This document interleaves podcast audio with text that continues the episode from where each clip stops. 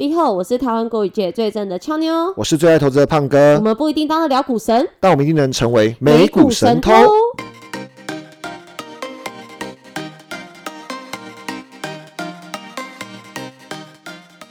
现在时间四月十九号晚上八点零三分。大家好，大家后，偷友们最近其实最重要就是要注意身体健康啦，因为每天确诊人数都在飙升。对，突然词穷，不知道讲什么。嗯，像像现在我也开始在家上班啦，胖哥不知道公司也是不是也是，几乎应该公司都是，我身边朋友其实都在家上班了啦。听说，听说你公司有人确诊，哎、对，其实就是因我觉得现在确诊的人数应该其实没有政府公布的这么少，应该都在潜伏期，因为这次的病毒传染力真的比较强。但我每天都自己捅鼻孔啦，哦，我今天也是有在家先捅完才来找胖哥的。难怪我们今天那个换了一个比较大的那个录音场所。哦，对对对，不晓得有防疫安全，对，不晓得你们有没有觉得回音重一些些？我们自己听，应该我们自己听是还好啦。对，测试是觉得还好，所以才才这样子。那当然也要配合一下那个政策。我们不会因为这个病毒就是不跟偷友们碰面了，我们还是正常，今天跟明天都会上线的。对对对，只是我们今天可能就是还是尽量的，就是降低风险，所以我们就一次把今天还有那个明天要要上架的，就先预录先预录完。完就降低见面啦。对，那哦这边蛮宽敞的啦，所以我觉得还还行还行，而且还我 OK，们就是戴保持一点五公尺以上的距离，因为两个麦，我觉得还不错。对啊，所以其实偷友们也要注意，就是虽然市场震荡归震荡，也要让身体就是好好照顾自己身体，因为免疫系统啦，就是让自己免疫系统好一点，多吃一些维他命 C。嗯，好像听说这是最有用，因为其实身边还是蛮多那种两剂或三剂疫苗确诊的案例嘛。嗯，对啊，你你们公司确诊我们公司确诊，其实就我知道都是打完三剂的。其实打三剂这件事情，一定不是说就是不会确诊，就只是可能不会引发重症啦。哦，对啊，那现在其实从四月二十二号之后，其实很多地方也都政府也开始规定要打完三剂才能进去嘛。才能入境，所以也也也是呃打三剂也是，如果假设为了爱旅游，如果考虑长远的未来要出国而做的打算了。不过嗯，哎、你要先聊一下那个身边有人确诊，我想应该会有一些事事情，就是比较真实。你有想要先聊一下吗？还是先先跟听众朋友们分享一下盘后，然后我们再来聊？我们先分享一下盘后，我们再聊这件事。因为我们上一集那个上一集那个呃巴西石石油油讲到一半嘛，讲到一半嘛，嗯所以今天要讲的东西感觉还很多。对，我们今天一样会先跟同学们 update 一下那个昨天的盘后消息。那我们先把那个上个上一集还没讲完的巴西石油先做完完整的这个。介绍，嗯，对对对，那结束完之后，我们再聊一些最近我跟胖哥有感而发的一些疫情的议题啦。OK 跟身边的人遇到这样的事情，你们的观点是什么？OK，对对那好，昨天的美股盘后的话，一样十年美债殖利率飙升，Twitter 大涨七个 percent，三大指数为幅收黑。油价和天然气周一十八日飙升，凸显通货膨胀。十年美债利率一度达到二点八八四个 percent。金融股表现强劲，但大型股、科技股涨幅受到限制。美银最新财报优于预期，Twitter 大涨七个 percent。标普、纳斯达克指数和道琼在交易清淡中微幅收黑，费半涨逾一点八八个 percent。震惊消息方面，本周财报季仍将是华尔街关注焦点。联合航空、美国运通、Netflix 和 Tesla 等公司都将公布最新财报。上周，摩根 Stanley、摩根大通和高盛等银行公布喜忧参半的财报，同时警告通膨和乌俄危机导致近期的不确定性。根据数据，到目前为止，大约七个 percent 的标普成分股已公布第一季财报，其中七十七个 percent 公司每股 EPS 优于分析师预期。高盛最新研究报告指出，美国经济在未来两年内衰退的可能性为三十五个 percent。联准会要达成所谓的软着陆，也许很难。从历史来看，美国职缺数和求职人数的差距大幅缩小，只发生在经济衰退时。因此，联准会很难在不导致经济衰退的情况下收紧货币政策以抑制通膨。俄军对乌东的两个区域的战区火力猛攻，一个的话是斯洛坡战司机，另外一个是顿内刺客。俄罗斯总统普京表示，西方对俄国发动的经济闪电战已失败，俄国承受前所未有的压力。乌克兰总统泽伦斯基不会为了结束和俄罗斯的战争而放弃东部的领土。他此前发布谈判的最后通牒。即一旦遭围困的城市马利坡的最后一批乌军阵亡，将取消与俄国的和谈。世界银行以乌克兰战争为由，将二零二二年全球经济增长预期从四点一个 percent 下调至三点二个 percent。乌克兰总统泽伦斯基与国际货币基金 （IMF） 乔治·艾娃周一通话，讨论乌克兰财政稳定和战后重建的议题。COVID-19 全球疫情持续蔓延。截稿前，美国约翰霍普金斯大学数据指出，全球确诊人数已飙破五点零四亿例，死亡人数突破六百一十九万例。全球一百八十四个国家地区接种超过一百一十五亿剂疫苗。周一美股四大指数表现。美股道琼指数下跌零点一一个 percent，纳斯达克指数下跌零点一四个 percent，标普五百指数下跌零点零二个 percent，费城半导体指数上涨一点八八个 percent。焦点个股新闻：科技五大天王仅苹果独弱，苹果下跌零点一三个 percent，Meta 上涨零点二八个 percent，Google 上涨零点七五个 percent，亚马逊上涨零点七一个 percent，微软上涨零点二五个 percent。道琼成分股涨跌不一，迪士尼下跌二点零七个 percent，嘉德宝下跌一点四二个 percent，高盛上涨二点五六个 percent，摩根大通上涨一点八六个 percent，费半成分股几乎全涨，NVIDIA 上涨二点四七个 percent，高通上涨一点七六个 percent，AMD 上涨零点八九个 percent，Intel 上涨二点一二个 percent，应用材料上涨一点三三个 percent，美光上涨一点四五个 percent。德州仪器上涨一点六七个 percent，台股 ADR 涨跌互见，台积电 ADR 上涨零点四二个 percent，日月光 ADR 上涨一点三四个 percent，联电 ADR 下跌一点一个 percent，中华电信 ADR 下跌零点三八个 percent。企业重点新闻。Twitter 大涨七点四八个 percent 至每股四十八点四五美元。市场传出风险投资公司可能提供马斯克或其他竞购者收购 Twitter 的融资。此前，Twitter 董事长会采取毒丸计划及限期股东权利计划，阻止电动车大厂 Tesla 执行长马斯克收购公司。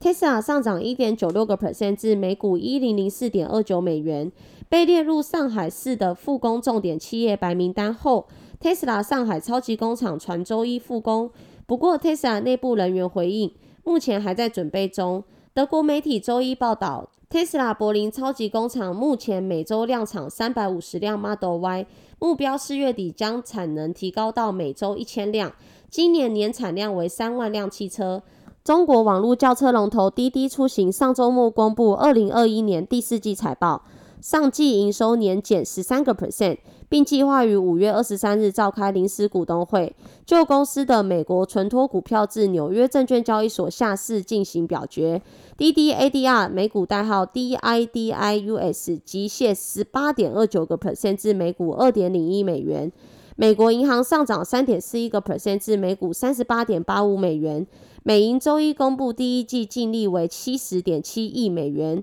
每股存益八十美分，超过华尔街的预期。经济数据：美国四月 NAHB 房市指数报七十七，预期七十七，前值七十九。华尔街分析，周一最大的担忧是十年期美债抛售持续。乌俄方面没有新的进展，通膨方面也没有新鲜事。预计联准会将在下次会议上升五十个基点。真正的问题是债市在干嘛？投资组合管理主管称，债券市场的波动性实在太高，令那些原本会利用近期长期债券值利率上升获利的投资人离场观望。在波动性减弱之前，预计大型科技股和股市中估值最高的成长股将持续承压。首席市场策略师表示，这个复活节周一成交量清淡，许多欧洲市场休市，有很多家庭在度假。在此环境下，市场波动相对更放大。看起来整个十年公债的利率已经攀到二点八八四。其实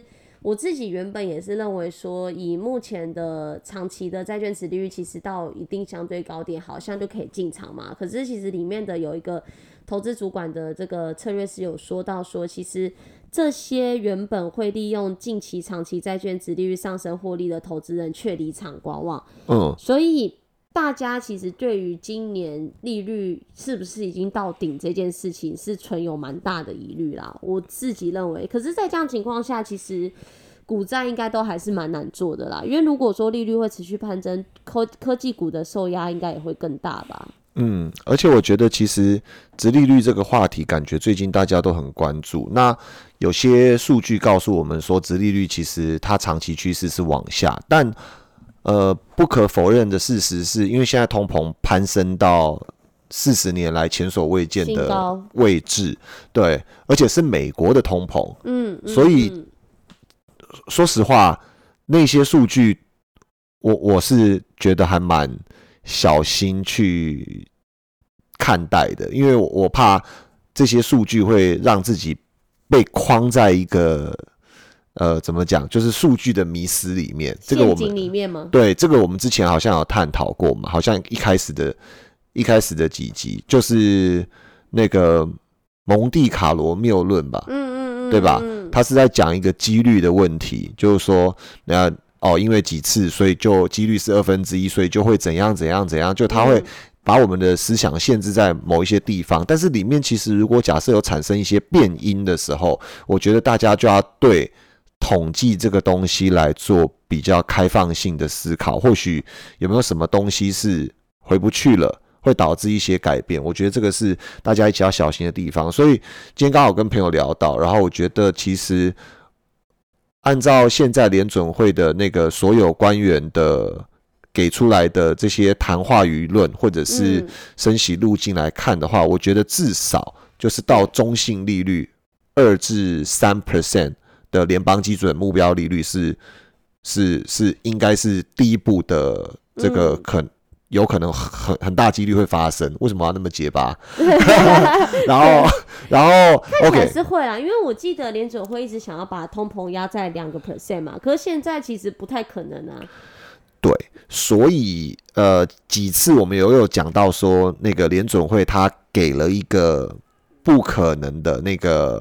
我们觉得他不可能的大饼，就是他对讲说要还给美国实质正利率。嗯，对，那实质正利率就是利率减通膨要是正的，对，对，所以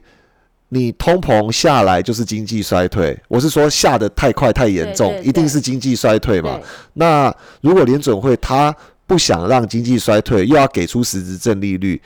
我觉得也很难想象他短期把利率升到超高，嗯所以可能这会是一个漫长的一条路啊，就嗯，慢慢的升到两趴、三趴，接着观察通膨的状况是不是有嗯四趴、五趴。所以我觉得先到中性利率，我觉得再往下看，我觉得这样对投资的决策是足够的，就不用想太远的事情。所以，你为两两到三 percent 的联邦利率准备好了没有？比如说像我们上一集、上上一集有讲到房贷。嗯，债务这些东西是最显而易见的，大家会不会被压压垮、压到喘不过气，或者是是你的融资等等的？那当然还要检视你自己的投资复合报酬率有没有办法打败接下来可能会节节攀升的债务。那另外，我觉得可以值得提醒的是，如果联邦基金目标利率到二至三 percent 的时候，有一个东西叫贴水嘛，俏妞要不要解释一下？你说风险险贴水水吗？对，风险贴水是什么？好，风险贴水其实这个词听起来很文言啦，那其实白话一点，其实就是就叫风险溢酬。那通常它就有比较是白话吗？有啊有啊有啊，我要解释了啦，我要解释了。其实就是在评估投资未来收益不确定性的资产。那通常我们如果说要期望有较高的预期收益率的话，就是我们在认为承受不确定收益的风险的代价嘛。白眼，你感觉没有在解释，感觉在念。没有，就是觉在念一个我们要承受不确定性的这个风险代价的时候，我们希望有较高的风险溢酬啊。啊，简单来讲，就是相较没有风险利率的要求？呃，应该是说我们等于是我好，我买十年公债，它这个是一个无风险的这个资产嘛。那我买了一个另外一个有风险的资产，我当然希望说这中间的差距其实就叫做风险贴水，就是我希望另一个我承担不确定性的这个资产能有比较高的报酬率啊。对，就是期望期望那个高一点的报酬率，因为我可以承担风险，但我要更高的报酬率，是是是是，所以就叫风险贴水。是是是是是。我们讲说那个政府调动的利率，以美国来讲的话是那个联邦基金目标利率，你可以把它想成很像台湾的一年重贴现率，或者是一年期的定存利率，嗯，类似这种概念。那央行会去主动的。因应通膨跟经济的状况去把这个东西来做调整，所以联邦基金目标利率就是联准会它负责调控经济的时候，它会去调整的那个利率。那一般来讲的话，它的这个一年期定存就是跟着联邦基金目标利率在走的，所以。呃，大家如果看到很多媒体或节目，如果有讲到说联邦基金目标利率估计要升到两至三 percent 的时候，大家就可以开启那个未来的想象力。如果当定存两趴或三趴，对，那你对美国十年政府公债每一年收益率的期待会是多少？会高于两三趴，还是你觉得 OK 啊？联总会，那哎不不是联总会，那个美国政府更稳，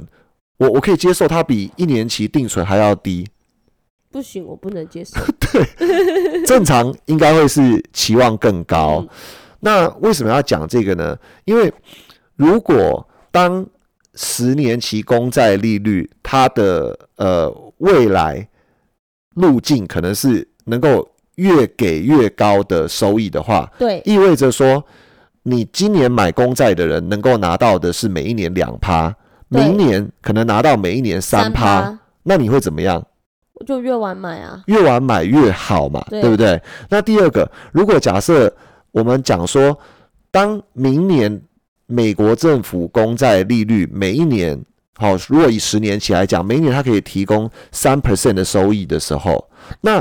如果届时你手上的股息，对。或者是甚至你投资的公司，它跑不出一个每年三 percent 的增长，对，那是不是它的吸引力有可能就会被美国公债的魅力给带走了？对，嗯，所以为什么大家感觉到市场的动荡越来越大，然后不像去年前年那样子百花齐放？很重要的一个关键就是。联准会在调整它的利率货币政策，是对，所以我觉得这一点，那个专业的听众、投资朋友们一定要多加留意，对，多加留意。然后就往往呃由大而小，就是我觉得有一个方法还蛮有效，就由大而小。其实呃，因为联邦政策绝对是你不管哪一个行业，就食衣住行娱乐。任何一个行业，你都一定会被利率给影响到，所以它一定是第一个可能在分析或选股或调整投资组合第一个会想的事情。那接下来你才去判断说你的行业会受到多大的冲击或影响。所以刚刚俏妞在念那个盘后新闻的时候，我有注意到一件事情，就是有一个研调机构叫 FactSet。它是一个蛮著名的研调机构，会统计那个财报好坏、优不优于预期等等的一些资讯嘛。那其实刚刚那个资讯感觉就非常正面，有七十七 percent 的公司每股存益。就是 EPS 是优于分析师预期的，是那这个当然仅是 S M P 五百七 percent 左右公布出来的数据。那因为现在在财报周，所以很快速的会陆陆续续公布更多更多的数据。嗯，胖哥相信，其实大部分的公司接下来会公布的财报应该都不会太差。嗯，可是会跟投资人的期望。感觉有点落差，比如说台积电的法说会完盘前稍微美股的时候小涨。了一下，可是后面就并没有太多的这个亮眼的表现。那嗯很多公司其实跟台积电一样，所以我觉得大家要退一步回到就是呃大的政策改变下，可能大家在担忧的事情是不是更胜过单一公司的一些自己的财报表现嗯，啊、这个可能是更值得关注的事情。然后我们我们是不是要掌控一下时对间？对对，我们要先把那个上个上一集我们要讲的这个那个巴西石油，先做一个完整的这个后续的一个介绍。对我我我们快速那个前情提要一下，因为那个我们上次时间不够的关系，其实我们只讲了几个点。第一个点就是，呃，它的股价今年达到了一个四成以上的单年度涨幅的亮眼表现。嗯，第二个就是它股息，股息的部分的话，在四月做了一次除权息，然后这个只是它上半年的这个第一次的配息。那石油公司是因为它是周期性产业，所以它的配息通常是跟着它的获利状况去走。嗯，所以，呃，回顾之前的配息频率，它并不像有一些一定会配息的那种，呃，每季固定配息的那种比较比较寡占的产业，像是比如说食品业或者是嗯。电信业那样子的稳定，但是这个行业的特性是，只要它是在一个成长的周期里面，它能够配发的股息很惊人。那上集我们有讲到，它每一股配了一点二一九块，也就是。对照近期股价约当是七到七。八 percent 左右的第一季配息。是。那去年更是配了三次利息，也配发了超过百分之十以上。嗯。那因为今年上半年有发生乌尔冲突，跟是通膨意识越来越提升，所以油价其实第一季的未接，甚至现在的价钱，在那个呃国际市场报价，布兰特跟西德州原油都大概还有每桶一百块美元左右的价钱，嗯，所以相对的比去年的未接又来得更高，对更高石油公司的获利状况来讲的话是更好也。是更好。对嗯，所以投资朋友可能会关心的是，那未来。未来呢，嗯。就是这个公司会不会持续有持续有这样的表现，对？所以我们上一集也提到了一个呃很重要的观察指标，叫做呃三低三低三嗯。三高，就是呃低本一比。低本一比、低股价净值比跟低低市销率是一个可以的观察指标，但是这个观察指标会不会有陷阱？要要怎么样去看？这个俏妞是不是要跟我们聊一下其？实像我们上集有提到，就是呃可能会有那个陷入到三 D 的陷阱里面，就是看三 D 都觉得说哦，只要哎听了美股神都好像现在股价三 D 都可以进场去买，其实不一定是这样想啊，因为。就举一个实质例子好了，如果说今天这个王美咖啡店它很赚钱，王美咖啡店是有一家店叫王美咖啡店，呃，有呃有这间店对。很多网红推荐。网。红推荐的啦，就很多网红不是会推荐一些那个咖啡店，就会变成完美咖啡店，然后大家去朝圣嘛，对。然，后也不难吃，就是普普通通，但是环环境就很漂亮，生意一直很好，值得拍照。值得拍照，然后生意很好，然后就是他们也很赚钱，跟一个月营收上百万。OK，对，那呃有一天呢，他这个老板娘也赚到足够的钱，就不小心在这个完美咖啡店遇到了这个小鲜肉。对，哎、不是小哦鲜肉啦，跟那个王子好了，叫他加入豪门。对，啊，加入豪门，加入豪门之后，他就不用再管理咖啡店了嘛，对不对？对他就要把它收走，就是希望顶浪顶浪顶让，啊对啊，请人家来来买。那正常来说啦，其实这间店应该可以卖到一个很好的价格才对，因为可能公司就一直这这个咖啡店一直赚钱，也有名气嘛，嗯嗯可以卖到一个很好的价格。那可能他从一开始他开价两千万，哎、嗯就发现竟然没有人买。因为你在看他这个开价跟看他公司营收，你会觉得，嗯，这个其实应该你是说每年每每个月赚一两百万，然后结果开价两千万没人买？对开价两千万没人买？因为你一个月如果赚一两百万，你一年其实就赚到就回来了，对啊，就回来了对，所以啦它，只开价两千万，听起来其实是一个很很三 D 啊，很三 D，而且是一个嗯很有吸引力的价格吧。而且第一个对它有名气了，你不怕你顶浪后，谁知道老板娘换人了，对不对？嗯还是会有客人来啊，你装潢又没有变，就发现好像没人买，他就开始降价，降成一千八百万。哇，那更三 D 啦，也没人买，又降到一千五百万。这对时候胖哥会不会跳进去买？呃，你可能在两千万你就跳进去买了。哎、不一定，对啊，啊好啦，那那可能我啦，我因为我喜欢去咖啡店嘛，我可能嗯两千万我会跳进去，我觉得我一年就赚回来啦。对，而且一年可能还赚到两千四百万，我还我还扣掉，我还赚四百万。就如果用两千万买的话啦，对，对，就大家可能就被这个陷阱吸引进去，就殊不知你买完之后发现，哎、其实这个店好像是有很多问题，可能是有什么违建呢，还是重重重危机，重重危机，还是那个壁癌啊什么，然后只是用那个油漆把它漆的漂亮，嗯。就发现说其实你买了之后会需要很多维修或修缮费。嗯，对，然后你一般来客可能也不知道这些事情嘛，可能对。来客照样来，可是你会发现这间房子其实很多问题。对，那我觉得这就要反映说，其实现在很多公司都是三 D，、嗯可是你不能只看三 D 就直接跳进去当他的。投资人或股东，嗯其实还是要看背后说他有没有一些奇怪的这个因素造成他三 D 的因素啦。我觉得俏妞举的例子就是很生活化，就是很像他自己的风格。然后我觉得，呃，的确就是呃，三 D 就要回到，因为我们投资是公司，公司背后的就是经营嘛。对，所以回到经营面上来看，它本身会变成三 D，一定有它的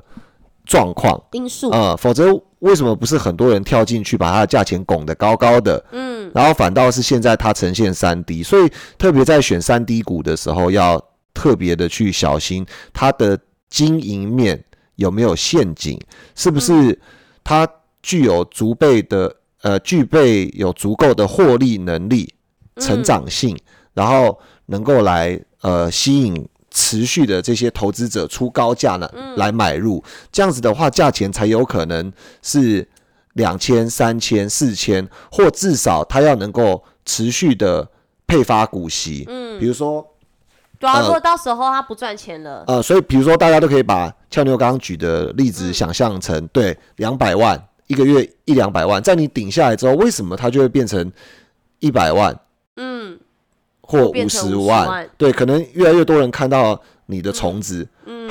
或者 或者是是来客量一样，但是你的修缮费真的太高了，所以你打导致说你流出去的其实都被打平了。对对对，或者是各种呃没有观察到的一些经营面上的的问题。那石油公司，我觉得大家一定第一个听到它是石油公司，就会觉得是一个不好的观感，因为，对，因为因为现在主流媒体很清楚的告诉大家，现在在走碳中和的嗯道路。嗯对，那这里面有一个呃正面跟负面的思考。我们先讲负面，负面就是很常理，大家会想的，就是，哎，那碳中和啊，所以石油公司不行了，嗯，以后嗯不能有污染啊，对啊，这听起来好像就是这个完美咖啡店的陷阱，就是你看巴西石油三 D 这么低，哎，它现在要背后又配发很多股息收益，对它背后又是国家在支撑，嗯然后它它又是三 D，然后它去年前年的营收哦，我们上一集有讲到，嗯，它相较前年的盈余成长是一千四百 percent，但是其实之前我会觉得说，哎、那你可能是基期低才造成那么高的成长，对，可是相较前一年，就是在呃疫情还没有发生的那一年，它也是有倍增的盈余，所以。我觉得大家还是会抱持一个怀疑的态度，很正常。就是，对哎、那石油公司凭什么可以持续，而不是在一段时间内就快速的萎缩？所以，正面的思考点又是什么呢？就是它未来的未来有什么可以让它持续有获利那么好的点，跟它凭什么能持续配发这样七到八个 percent 的股息收益？首先，我们先讲一个直直觉大家就反对的理由，就是碳中和。其实碳中和的正面思考，为什么对于巴西国家石油公司，或者是包含其他国家，比如说像英国壳牌啊，或者是美国的埃克森美孚石油，其实更具有正面的帮助。哦，正面，对，其实其实呃，大家一定要相信一件事情，就是呃，有很多股神都倡导，就是说你所知道的利多跟风险，现在其实都已经反映在股价上面。嗯所以我们可以从资金面的角度去看，其实那些会排斥。因为排脱碳而排斥石油公司投资的投资者，是不是应该都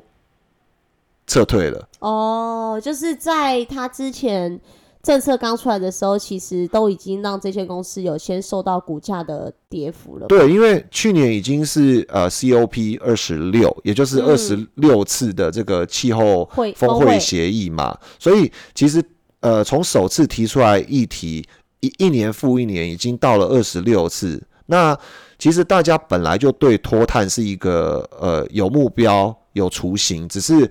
还没有这么呃强力的去执行。但是嗯至少那些有远见、握有大资本的投资家，他们其实应该早就在提前关注这件事情。那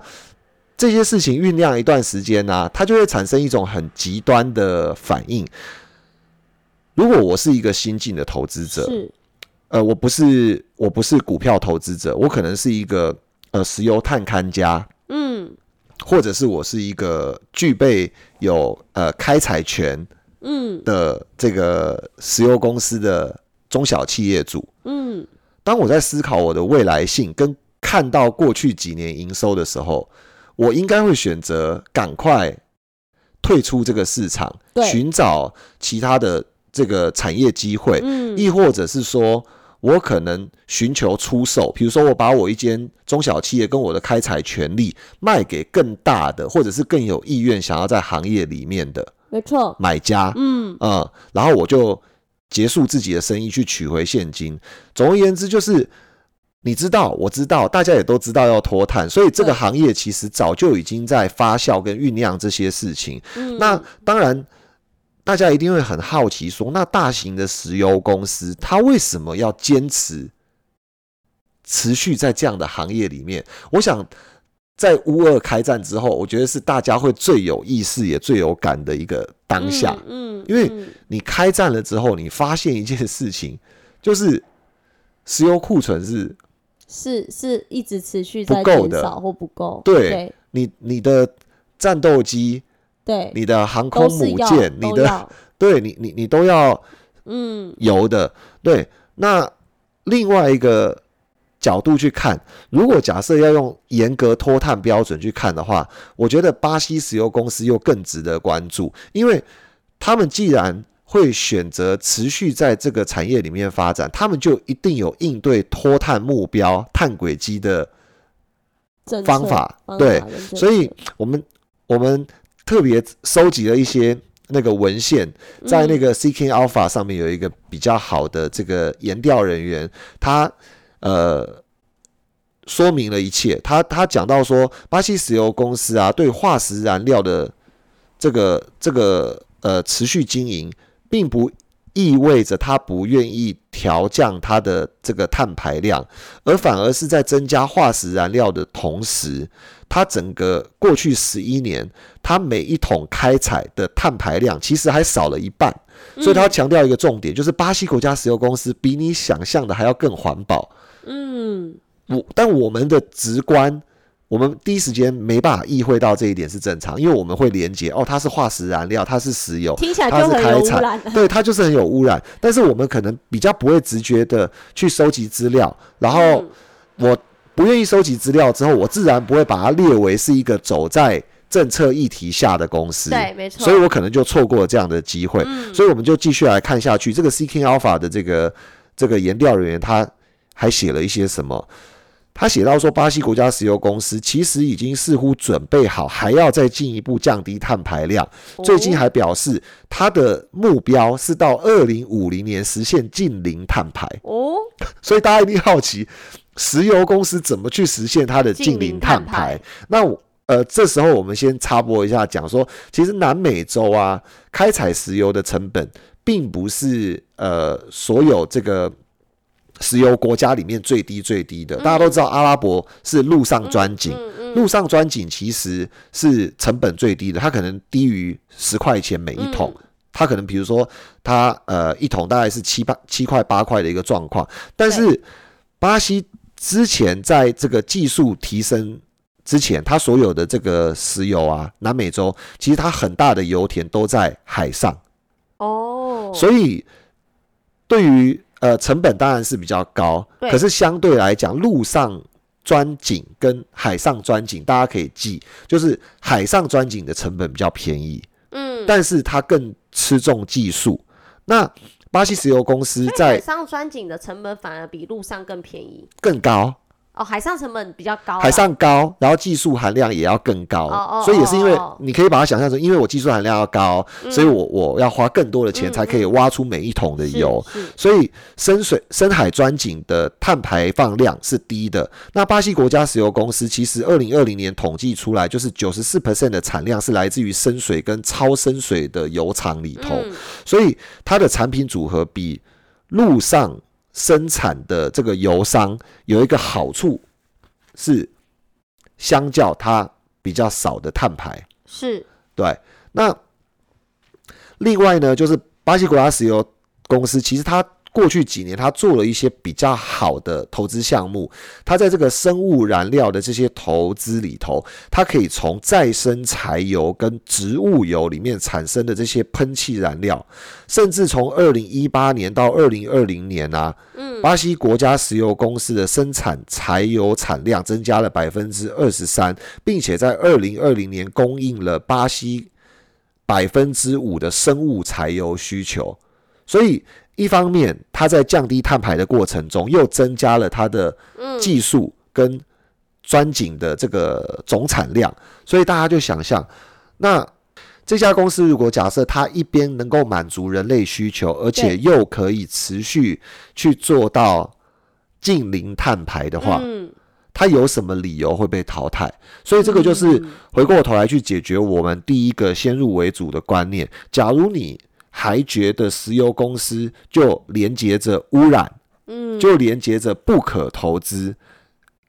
那可能就要静下来重整一下思绪了。真的，因为啊它听起来就不会是这样的这个零碳排政策下可以受惠的公司啊，就会觉得哎、诶那这政策下其实对它的伤害是蛮大的。就殊不知深入去研究之后，发现原来他们自己也有原本的技术，然后要走向这个政策化。对，而且它呃，根据统计，就是它从二零一九年每桶的这个平均生产成本，已经从十点一一美金降至二零二零年的四点一一美金。哇，十点一一变四点一一，对。哇，那那个降幅成成降幅的幅度很大哎、对，所以这意味着一件事情，就是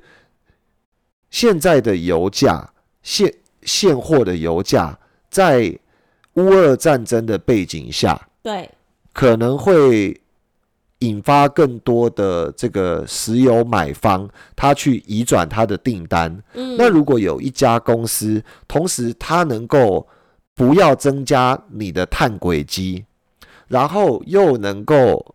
有足够的生产量可以供应给你，并且它的开采成本又只有四块多的美金。我们刚刚有讲到嘛，布兰特跟西德州原油的平均每桶的价钱大概还落在一百块100上下，所以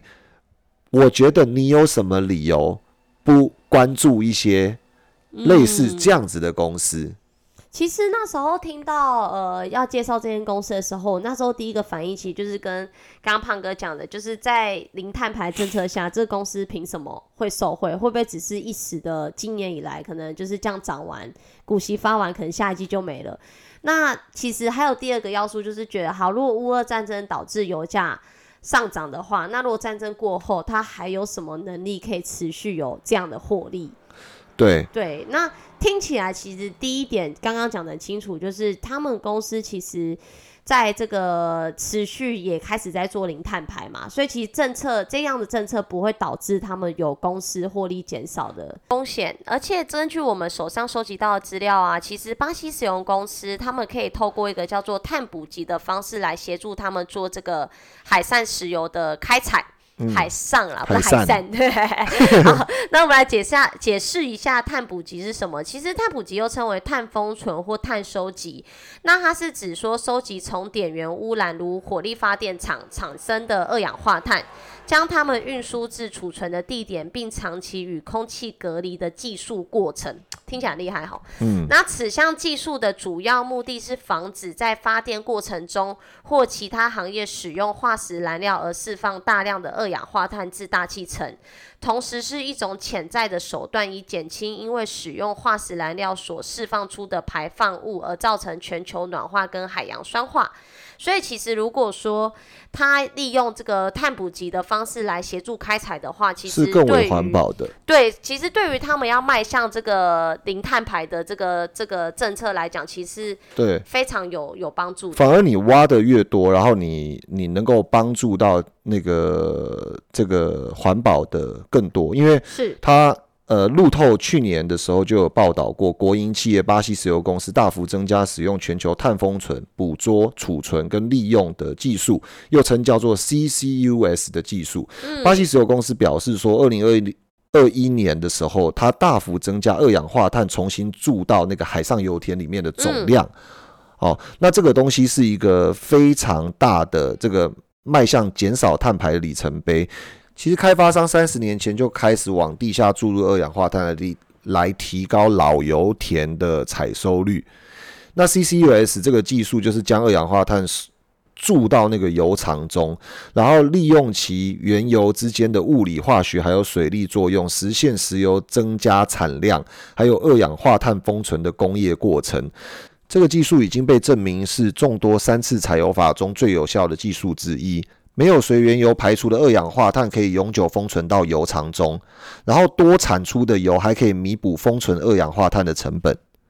巴西石油说，他们是目前最大的这个程度使用 CCUS 计划的企业之一，重新注入二氧化碳占开采总额的百分之十九。从二零零八年以来，已经重新注入二八一零万吨的二氧化碳。巴西石油此前曾宣布，到二零二五年将再注入四千万吨二氧化碳的目标，这是非常庞大的数字。所以其实再更白话一点，就是说，其实巴西石油它并没有不排二氧化碳。当然，嗯，它只是说，它有排的二氧化碳后，它没有拉到大气层里，造成空气污染或暖化。它反而是利用二氧化碳再去把它注入到这个衰竭的油田里。对对对，然后利用这个技术的碳捕集方式，让它原有的这个老呃提高它老油田的采收率，就像。刚刚前面我提到的，就像有些火力发电，它不是会排出浓浓的那种黑烟，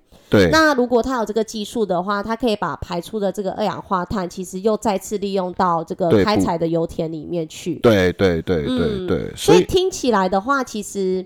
它开采的越多，造制制造出的二氧化碳虽然越多，但是它可以回收再利用，其实也不会造成全球暖化的问题。嗯，这样听起来怎么感觉好像其实它还是在制造更多的二氧化碳？其实应该是说，嗯呃，它可以把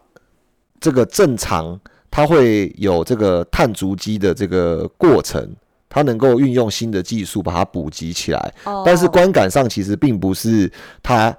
因为这样子而去排了更多更多的碳，对啊对啊，对我比较不会表它达，对对它应该是反而是因为它要注入更大的这个碳到嗯海里面去、嗯。去钻油，所以它能够帮助这个世界消化更多的碳。碳。对对对对，所以所以同时，他们在投资钻井技术的过程中，他们也不忘把资金运用在碳捕集、碳嗯封存，因为这个哦。技术应该也是蛮难的啦，也是非常花钱他们应。该也要花蛮大成本去做碳捕集这个技术。对，所以其实就是有一种感觉，就是风水轮流转。因为以前路上钻探一定嗯。是大家最羡慕的，第一个你成本低，然后呃速度快，快。然后呃相较的技术要求比较低，呃比较没那么高。嗯，那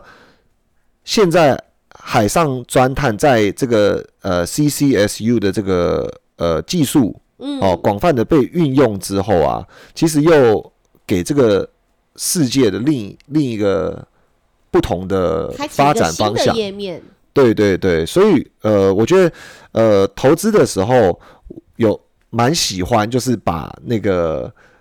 自己归零，然后、嗯，重新学习，对重新去这个接纳这个新的这个技术。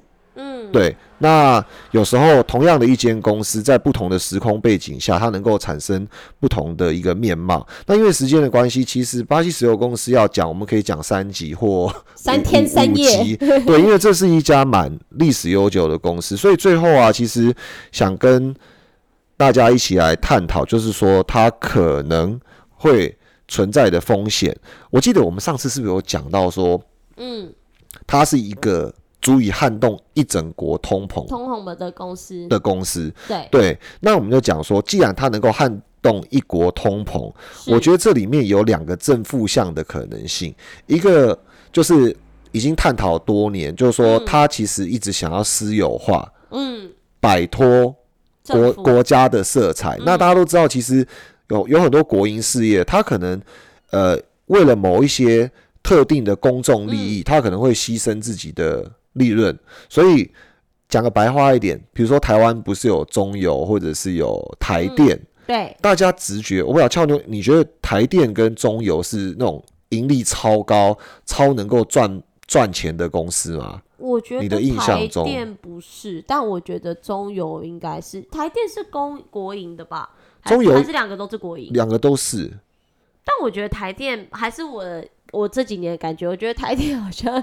一直在亏损，还是一直被抱怨，对，会有这种感觉，对不对？嗯呃，我我其实呃，举个例子，其实像呃巴西国家石油公司啊，它曾经在那个，你记不记得巴西有举办了两呃上上一届的世足赛？嗯嗯嗯，那个时候他们为了世足大兴土木，然后呃，当然那个时候的背景也也确实是国际油价稍高，所以巴西国家石油公司只是因应着当时的国际油价，它稍微调高了那个加油的这个价钱，好像把几毛钱之类的，嗯，因为有点久，我我我不太记得，但就有非常多的那个抗议民众嗯。开始反政府，嗯。所以大家可以想象吗？就是那个那个身为国营企业，然后你又能够撼动一国通膨，它的压力会有多大？所以这个东西当然就呃是一个那应该也会受到政府的压力吧？对，所以它通膨太高，其实政府也会有压力。没错，所以其实为什么我们要特别提这个风险？因为其实那个巴西的总统，就是又有巴西版川普之称的这个波索纳洛啊，其实他在稍早三月的时候，他是非常反对这个巴西石油公司大幅涨价。哦，因为他觉得会影响国内的物价，因为巴西去年通膨已经非常严重，随着巴西的年度通膨率啊，在年初的时候已经飙升到十点三八 percent，其实波索纳洛他的支持度也随着大幅下降。那因为今年十月的时候，呃，这个可能是讲错的，但是大家可以 Google 求证，就是他们今年年底，反正他们要总统大选，所以支持度当然对这个巴西版川普来讲是非常严重，而且势力庞大的卡车工会主要领导人之一叫做这个艾尔维斯啊，其实就有警告，如果再破坏巴西物价的话，哈，可能会。再重演二零一八年的大罢工。哦，他们就是时不时，反正只要物价太高，他们就是会罢工，对他们就是会罢工啦。所以罢工的话，呃，我我印象很深刻，那时候那个就是卡车司机罢工啊，像现在这样子的环境啊，其实会影响大规模的物资短缺。嗯，像俏妞都在家里叫外送，或者是叫叫就是买买电商嘛，对对，啊，所以呃，其实基本上他们呃国家这个民调啊，这个会很严重的影响到那个总统的选举利益嘛。可是哦，这一次啊，刚好那个巴西国家石油公司哦，他找回了他前任的 CEO，然后 CEO 是非常强硬的。进行了价格调整，所以他们从那个三月十一号的时候，把汽油价格调高百分之十八点八，嗯并且又把柴油价格提高了百分之二十四点九。原因是因为乌克兰跟俄罗斯之间的战争，他们认为国际的这个石油和石油衍生型商品的价格飙升，他们必须要调涨，然后调涨的这个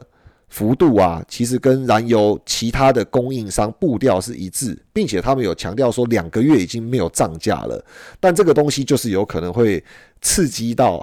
这个巴西版的川普哦，所以他。呃，是不是能够私有化，或者是摆脱国国家的阴影，或者是在选举前会不会面临到更多来自于这个政府的压力？我觉得这个就是呃，会直接反映出它经营面有没有办法顺着最近国际高油价的一个过程中，它能够好好的赚到钱，持续的派发更多股息，赚到更多盈余的一个。关键点，这个是我觉得投资朋友们要注意的风险，非常关注的地方。那当然，刚刚还有提到的一个是巴西的通膨率飙到十点三八，其实整个国家的货币政策从去年三月开始就已经比对开始做升息，比美国更早迈入紧缩。那呼应一开始我们俏妞在分享那个盘后新闻的时候有提到，如果一个国家不断调高利率的同时，也意味着无风险利率越来越飙升。嗯，所以这个会吸走一些风险性资产。嗯，那巴西石油算是风险性资产？绝对是嘛，因为你你投资的是股票，就是风险性资产，它没有任何的利息跟股价收益的保证，也没有任何的到期日，所以绝对是一个风险性资产。所以如果今天呃，我们我们就沿着俏牛刚刚的思维逻辑，如果假设今天巴西国家石油公司它第一季配发了八趴，它也告诉我们说下半年能够持续配发八趴到十趴左右，听起来是蛮有吸引力的。可是如果当现在巴西的这个定存利率从目前的十 percent 上升到十五 percent 哦，或是二十 percent 的时候，我们会怎么做出选择？嗯，当当然，我讲一个前提啊，很很很很难，很很难去呃上升这么多。但 新兴国家里面，呃，什么事都有可能，对，什么货币政策是都有可能的。你可以看到土耳其那样很 crazy 的，在高通膨环境下，它还是逆势降息的，也也有嘛。那当然也有，就是升到十几 percent，升到二十 percent 的新兴国家都有的。对，所以这个绝对是一个风险。那呃。只要资金面变得比较紧缩的时候，嗯，意味着可能更少的企业活动，因为我我借钱来进行企业活动，可能要面临更大的风险。没错，那可能意味着减少更多的这个呃资本投资，因为可能我我无风险就能够享受到不错的的收益了，收益了。所以这个东西在去年的巴西股市里面是一个非常大的。阴霾，但是今年上半年，因为随着通膨在高档震荡，然后它的货币政策也相较来讲没有去年那么的紧缩，所以这个绝对是今年，呃，值不值得继续投资这个巴西相关企业？比如说像我们上呃前几集有帮大家介绍一家很好的全球铁矿砂巨头叫淡水河谷，跟这次帮大家介绍一个巴西石油公司，这个都是一个很重要的。这个投资观察点，那因为今天时间的关系，呃，我我们还有下一个那个议题要跟大家一起探讨，所以我们今天就先跟大家聊到这边。然后，如果假设你对巴西国家石油公司或者是今年的投资组合遇到了很大的。呃，需要如果假设，嗯，或者是想要我们再多介绍一下这间公司，因为刚刚胖哥有说讲三天三夜都讲不完嘛，真的是。对，如果说偷友们如果也有兴趣的话，其实就留言给我们，我们再另辟新的一集，再去更深入的去探讨。对对，那。今天我们就先录到这边。我是俏妞，我是胖哥，我们下集见。投资一定有风险，股票投资有赚有赔，申购前应详阅公开说明书。本节目与所推荐分析之个别有价证券无不当之财务利益关系。本节目资料仅供参考，投资人应独立判断、审慎评估并自负投资风险。